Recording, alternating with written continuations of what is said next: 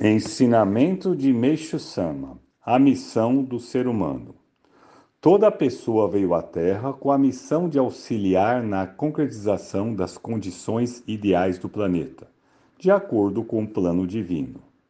Quando vivemos em conformidade com este plano, a saúde, a felicidade e a paz serão atributos intrínsecos na vida cotidiana. Elas são nossos direitos inalienáveis esta é a verdade imutável. Todavia, ninguém está livre das máculas espirituais transmitidas de geração a geração, bem como das máculas geradas pelos próprios pensamentos e atos errôneos. Além disso, existem as substâncias artificiais, consciente ou inconscientemente introduzidas no corpo, que aumentam as máculas e, consequentemente, o sofrimento.